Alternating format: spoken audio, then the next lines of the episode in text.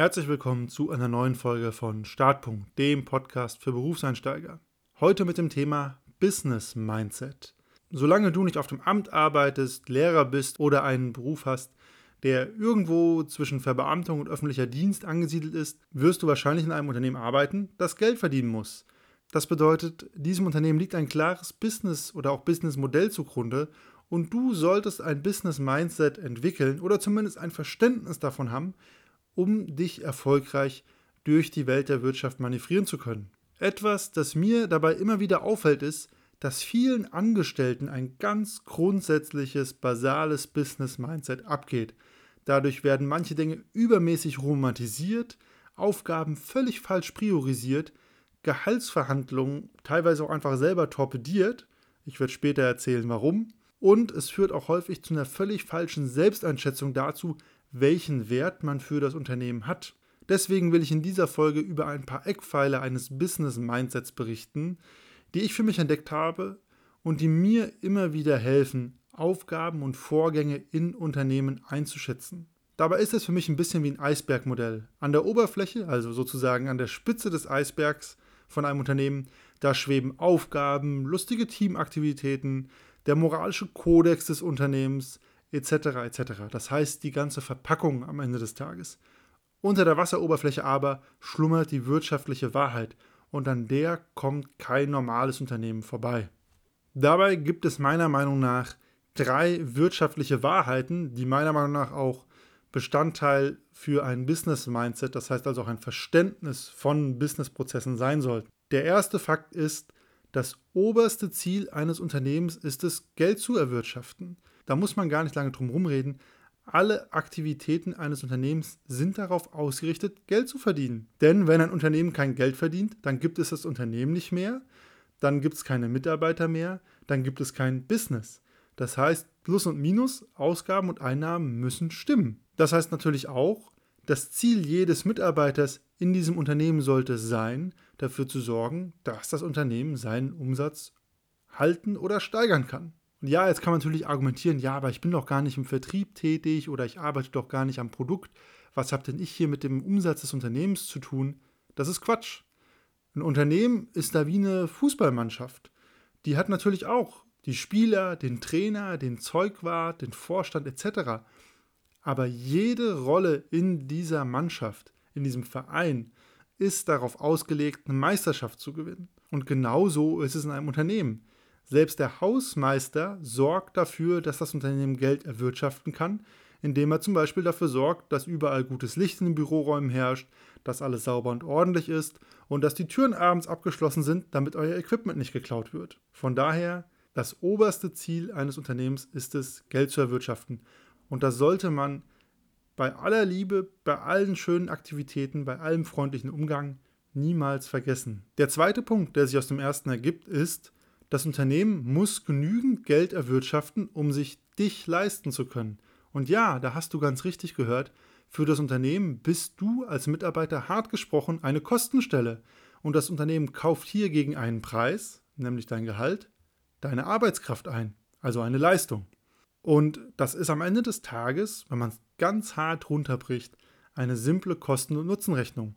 Je mehr du deine Kosten wieder einspielst durch gute Leistung, umso mehr lohnt sich für das Unternehmen dein Preis-Leistungs-Verhältnis. Und daraus ergeben sich zwei Konsequenzen. Nämlich, je besser dein Preis-Leistungs-Verhältnis ist, also je mehr Gewinn du dem Unternehmen bringst bei gleichzeitigen Kosten, umso mehr Gehalt bist du am Ende des Tages dem Unternehmen auch wert. Und im Falle von kleinen Unternehmen kann das auch dazu führen, dass sich das Unternehmen überhaupt dein Gehalt leisten kann. Zum anderen, je mehr Aufwand das Unternehmen mit dir hat, weil du zum Beispiel viel Unterstützung brauchst, viel gecoacht werden musst, und dann rede ich nicht von einer normalen Einarbeitungsphase, wo jeder gecoacht werden muss oder auch ein Onboarding braucht, aber nach einer längeren Zeit. Das bedeutet dann irgendwann, du bist dann umso teurer für das Unternehmen. Du kostest mehr Geld, als du bringst. Das klingt jetzt alles sehr, sehr hart. Der Mitarbeiter ist eine Kostenstelle. Hier geht es um Preis, Leistung. Bin ich denn nur eine Ressource fürs Unternehmen? Und zum gewissen Teil ist die Antwort hier ja. Als Angestellter eines Unternehmens bist du für das Unternehmen eine Ressource. Das soll dich jetzt nicht abwerten in deinem Wert als Mensch oder als Person, aber für das Unternehmen steht immer eine wirtschaftliche Frage im Hintergrund, wenn es um deinen Job, um dein Gehalt geht. Und auch wenn du dir diese Gedanken nicht machen willst, du kannst dir sehr sicher sein, das Unternehmen und deine Vorgesetzten, die rechnen genau so. Das bedeutet aber auch im Umkehrschluss, je besser du deine Leistungen und deine Kosten, die du hast, einschätzen kannst, umso besser bist du für Gehaltsverhandlungen gewappnet, weil du ganz klar aufzeigen kannst, hey, das ungefähr kostet das Unternehmen, das wiederum bringe ich dem Unternehmen, ich bringe euch ein sehr gutes Preis-Leistungs-Verhältnis. Das kann dann die Message sein für Gehaltsverhandlungen. Und der dritte Punkt, der damit einhergeht und dann ein bisschen weggeht von den Mitarbeitern, ist, alles in einem Unternehmen ist eine Kosten-Nutzen-Rechnung. Das heißt, jede Maßnahme, jede Aktion in einem Unternehmen ist kostengetrieben, auch wenn das nicht vordergründig artikuliert wird. Und dementsprechend hat auch das nette Mitarbeiter-Meeting, die Kaffeeecke, der Kollaborationsraum, da steckt eine Kosten-Nutzen-Rechnung von Seiten des Unternehmens dahinter. Und da muss man gar nicht so tun, wie als wenn das nicht so wäre. Da sind wir auch wieder ein bisschen bei dem Eisbergmodell.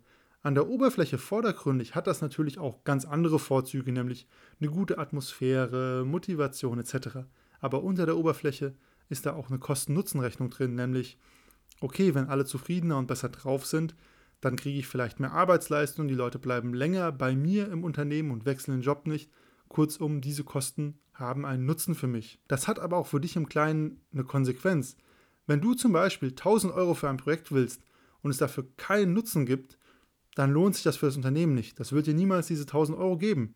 Wenn du aber 1000 Euro für das Unternehmen willst und nachweisen kannst, dass du damit zum Beispiel einen Prozess optimierst, der dem Unternehmen 10.000 Euro einspart, dann lohnt sich das für das Unternehmen. Das bedeutet, wenn du Freigaben, Budgets brauchst oder auch einfach nur Aufgaben priorisierst, dann kannst du dich auch immer fragen, was ist der Nutzen, den ich mit dieser Maßnahme dem Unternehmen verspreche und welche Kosten fallen hierfür an.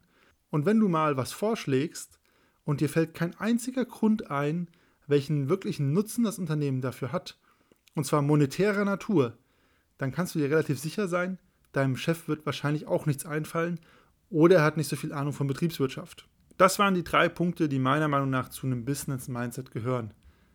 Nämlich, das oberste Ziel eines Unternehmens ist es, Geld zu erwirtschaften.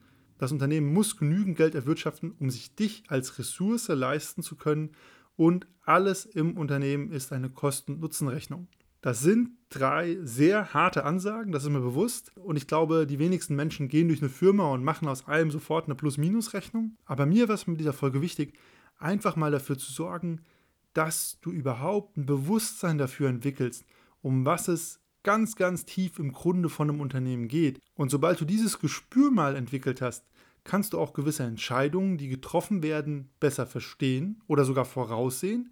Und, und das ist auch nicht zu unterschätzen, du kannst für dich selber das Mindset eines Unternehmers entwickeln und nicht mehr eines Angestellten, weil dann kannst du dich nämlich auch fragen, okay, wie viel lohnt sich jetzt diese oder jene Maßnahme, die ich hier vorhabe? Ist es das wert, dass ich fünf Tage in eine Präsentation stecke für einen internen Workshop oder ist es eher wert, dass ich fünf Tage in eine Präsentation stecke für einen Pitch bei einem Kunden? Und ich kann dir versichern, wenn du für dich auch so ein bisschen ein Unternehmer-Mindset entwickelst, also weg vom reinen Angestellten-Mindset, der einfach so sein Gehalt bekommt jeden Monat und sich denkt, ja, läuft doch, ich krieg doch mein Gehalt. Dann wirst du dein Unternehmen nochmal ganz anders erleben. Und ganz wichtig, deine Vorgesetzten werden dich auch anders erleben und werden dir mehr Verantwortung übertragen, weil sie wissen, bei dir ist das Geld des Unternehmens. Und Geld rechnet sich auch um in Arbeitsstunden, in guten Händen und damit auch gut investiert. Wie gehst du mit dem Business Mindset um? War das heute was völlig Neues für dich? Sind dir diese Aspekte bewusst oder findest du, ich habe es hier einfach viel zu hart und pragmatisch dargestellt? Ich freue mich wie immer über Fragen, Kommentare und Anmerkungen. Ansonsten bis zum nächsten Mal.